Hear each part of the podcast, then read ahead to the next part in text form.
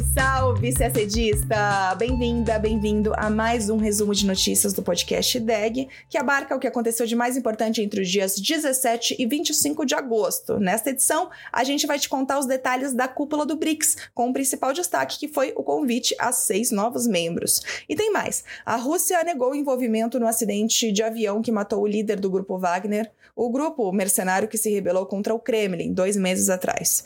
Na América Latina, dois países realizaram eleições em um contexto conturbado. No Equador, palco de uma onda de violência, dois candidatos irão disputar o segundo turno, e na Guatemala, onde a justiça determinou recentemente a revisão dos votos, o presidente eleito no segundo turno foi o progressista Bernardo Arevalo. Falamos também de África a União Africana decidiu suspender o Níger por causa do recente golpe de Estado, e a Etiópia anunciou uma investigação conjunta com a Arábia Saudita após a denúncia de assassinatos de imigrantes etíopes na fronteira saudita. E o Brasil concluiu sua missão humanitária ao Canadá. Tudo isso em detalhes a gente te explica agora no nosso podcast. O BRICS, o mecanismo formado por Brasil, Rússia, Índia, China e África do Sul, anunciou nesta quinta-feira, dia 24, um processo de expansão do bloco. Os futuros novos membros são Arábia Saudita, Emirados Árabes Unidos, Argentina, Egito, Irã e Etiópia. Os seis países foram convidados a entrar no grupo como membros plenos a partir de 1 de janeiro de 2024. Esse termo convite, segundo diplomatas, é uma formalidade técnica já que todos esses países anunciados já haviam demonstrado interesse em entrar no bloco. O presidente Lula afirmou que a expansão do BRICS não teve motivações ideológicas e que o critério de seleção dos países recém-admitidos foi a importância geopolítica dos novos membros. Ainda não há definição se o nome BRICS, formado pelas iniciais dos atuais cinco membros, irá mudar com a sua expansão. Bom, a expansão do BRICS era esperada, já que, como adiantamos inclusive no podcast da semana passada, esse seria um dos principais temas da 15ª cúpula do bloco, que teve início na terça-feira, dia 22, e terminou na quinta, dia 24, em Joanesburgo, na África do Sul. Em princípio, o Brasil e Índia não eram favoráveis ao aumento do grupo. Quem queria isso era principalmente China e Rússia.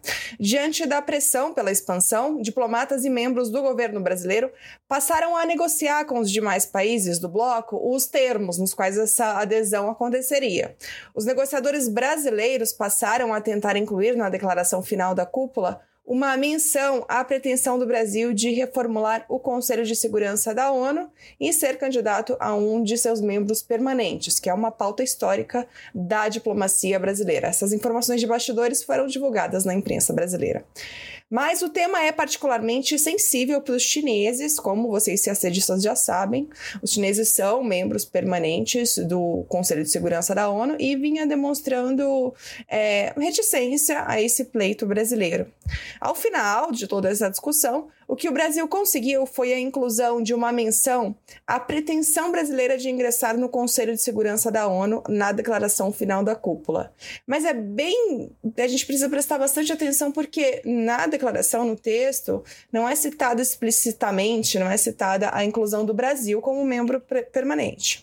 No parágrafo sobre a reforma ficou assim: abre aspas. Apoiamos as três legítimas aspirações de países emergentes e em desenvolvimento da África, Ásia Ásia e América Latina, incluindo Brasil, Índia e África do Sul, para desempenhar um papel maior em assuntos internacionais, nas Nações Unidas em particular, incluindo o seu Conselho de Segurança. Fecha aspas. Pois bem, como dissemos, a cúpula aconteceu em Joanesburgo, na África do Sul, e contou com a, com a presença dos presidentes de quase todos os membros do mecanismo, incluindo o presidente Lula, menos o presidente da Rússia, Vladimir Putin, que foi representado pelo chanceler Sergei Lavrov. Putin não viajou porque há um mandado de prisão emitido pelo Tribunal Penal Internacional contra ele. O presidente foi acusado pelo TPI em março de crimes de guerra na Ucrânia. A Rússia é acusada de ter removido crianças ucranianas do país delas. Como a África do Sul é signatária do Estatuto de Roma, o tratado constitutivo do TPI, em tese, ela seria obrigada a prender Putin se ele aparecesse no território sul-africano. Mas isso é controverso. Enfim, a ideia era evitar uma saia justa, mas Putin não deixou de participar. Ele apareceu em chamadas de vídeo.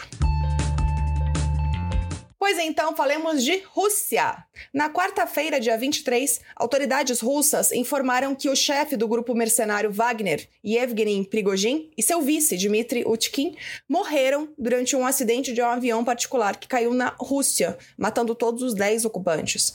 A Agência Federal de Transporte Aéreo da Rússia informou que iniciou uma investigação sobre as causas da queda. Diferentes versões do ocorrido são discutidas nas redes sociais. Canais próximos do grupo Wagner especulam que o avião pode ter sido abatido pela defesa antiaérea russa ou por um drone, ou que pode tratar-se de um atentado. Alguns chegam a supor que Prigozhin teria simulado a própria morte para sair de cena. O governo da Ucrânia, hum, por sua vez, sugeriu que o líder do grupo Wagner pode ter sido assassinado e que a eliminação de Prigozhin, dois meses após a tentativa de golpe, é um sinal de Putin às elites russas antes das eleições de 2024. Vamos lembrar o que foi essa tentativa de golpe que deixou o mundo em alerta exatamente dois meses atrás, dois meses antes da queda do avião. Bom, o grupo Wagner ele é um grupo paramilitar que atua em conjunto com as forças armadas russas em vários países, principalmente países africanos. O grupo lutou pela Rússia na guerra na Ucrânia e foi responsável pela tomada de cidades importantes. Só que em junho, esse grupo, o Wagner, sob a liderança de Prigozhin, se rebelou contra o ministro da Defesa, que exigia que eles assinassem um contrato com o governo russo. Eles também reclamavam da falta de armas adequadas e de suprimentos. Enfim, naquele 23 de junho, Prigozhin mobilizou seus homens para marcharem até Moscou. O motim teve fim horas depois, após negociações com o governo russo, e acabou sem nenhum confronto. Em seguida, Prigozhin se exilou temporariamente em Belarus em um acordo com Putin que prometeu que ele não seria punido. Nesta sexta, dia 24, o porta-voz do governo russo negou qualquer envolvimento com a morte do líder do grupo Wagner. Ele disse que as especulações de que ele teria sido morto sob suas ordens são uma mentira absoluta. Vamos agora para a América Latina. Apesar de todos os desafios, o Equador realizou com sucesso suas eleições gerais no domingo, dia 20 de agosto. Ficou confirmado um segundo turno entre a candidata de esquerda Luísa Gonzalez e o empresário Daniel Noboa. O Equador está em estado de exceção desde o assassinato do candidato à presidência Fernando Vicencio, dia 9 de agosto. O presidenciável foi atingido por três tiros na cabeça após um evento de campanha em Quito, a capital equatoriana. Uma facção criminosa, uma das maiores do Equador, é suspeita do crime, mas as autoridades ainda não concluíram o caso. Christian Zurita, substituto do candidato assassinado, também disputou as eleições, mas não recebeu votos suficientes para disputar o segundo turno. As eleições presidenciais no Equador deveriam ocorrer apenas em 2025, mas foram antecipadas após o atual presidente Guilherme Lasso convocar uma cláusula da Constituição e dissolver o parlamento em maio. O artigo que dissolve o legislativo, conhecido como morte cruzada, foi aplicado pela primeira vez no, no, país em meio ao processo de impeachment instaurado contra Laço, acusado de desvio de dinheiro.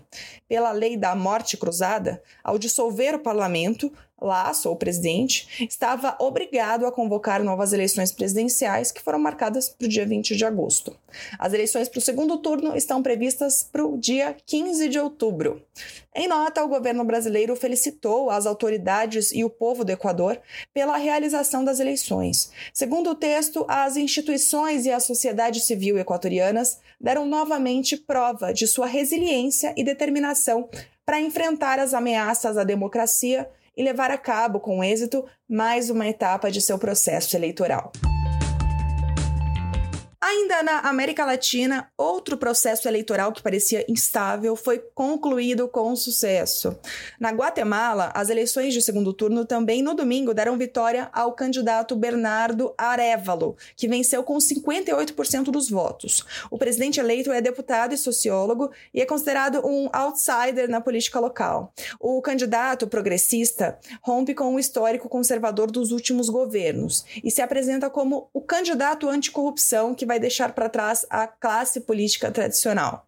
Ele é filho de Juan José Arevalo, o primeiro presidente eleito em voto popular na Guatemala após a Revolução de 1944.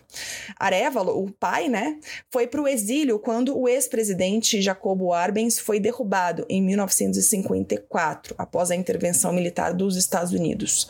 Bernardo Arevalo acabou nascendo no Uruguai e voltou com a família para Guatemala na adolescência. Em sua carreira, ocupou cargos como diplomata, foi cônsul em Israel, vice-ministro das Relações Exteriores em seu país e embaixador na Espanha. Atualmente é deputado no Congresso pelo Movimento Semente, um partido que surgiu após os protestos de 2015 que levaram à renúncia do então presidente Otto Pérez Molina marcado por escândalos de corrupção, pelos quais acabou condenado. Sua rival, a ex-primeira-dama Sandra Torres, chegou perto da presidência pela terceira vez consecutiva, com 37% dos votos à frente do partido UNI, uma frente criada como social-democrata, mas que, segundo a imprensa, se voltou para um conservadorismo intenso e representava continuidade ao atual governo. Quando Bernardo Arevalo foi escolhido em junho para disputar o segundo turno com Sandra Torres, de nove partidos de direita questionaram os resultados das eleições e o Tribunal Supremo Eleitoral determinou a revisão dos votos, por isso a instabilidade. Só que poucos dias depois o tribunal confirmou o resultado. Em nota, o governo brasileiro cumprimentou o senhor Bernardo Arevalo e fez votos de pleno êxito ao presidente eleito da Guatemala no desempenho de seu mandato, reafirmando sua disposição de estreitar os vínculos de amizade e cooperação entre os dois países. Também expressou expectativa de que o processo de transição de poder no país seja pacífico e cooperativo em conformidade com os compromissos democráticos assumidos no âmbito da OEA. Agora vamos a África.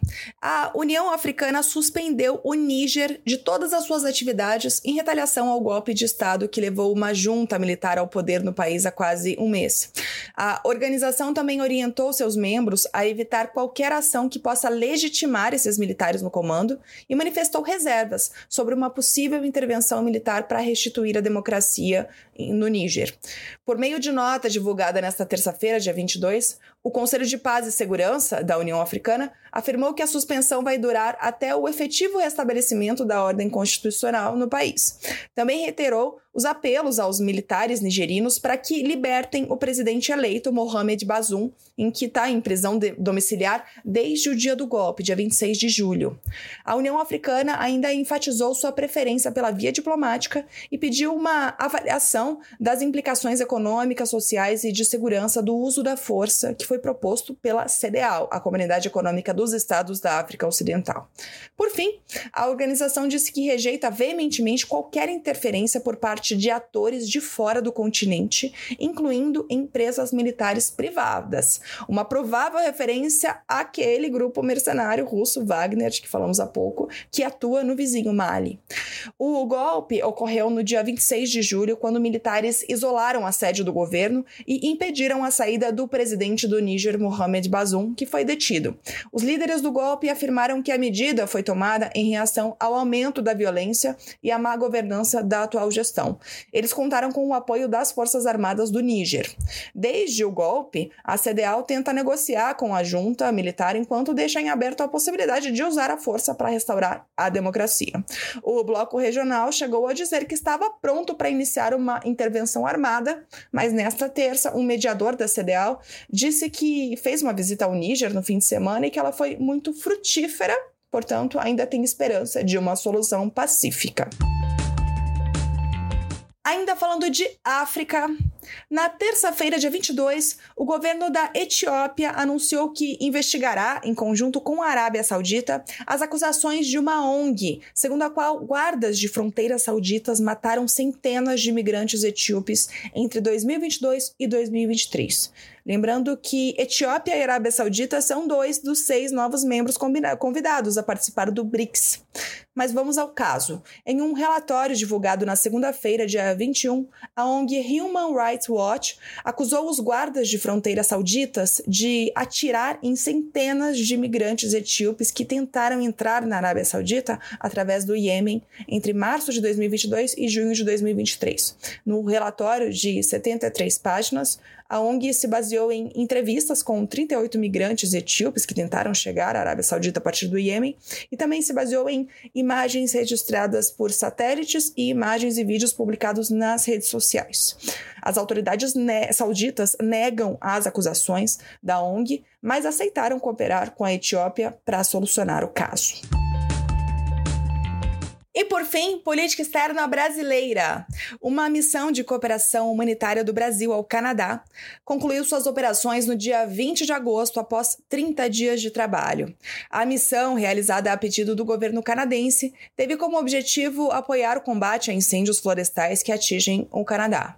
A missão humanitária brasileira foi coordenada pela Agência Brasileira de Cooperação, a ABC, e contou com 104 especialistas vinculados a vários ministérios, além da Força Nacional de Segurança Pública Pública e das corporações de bombeiros militares de 20 estados brasileiros e do Distrito Federal. E a gente termina o nosso podcast por aqui. Uma ótima semana, bons estudos e até sexta-feira que vem.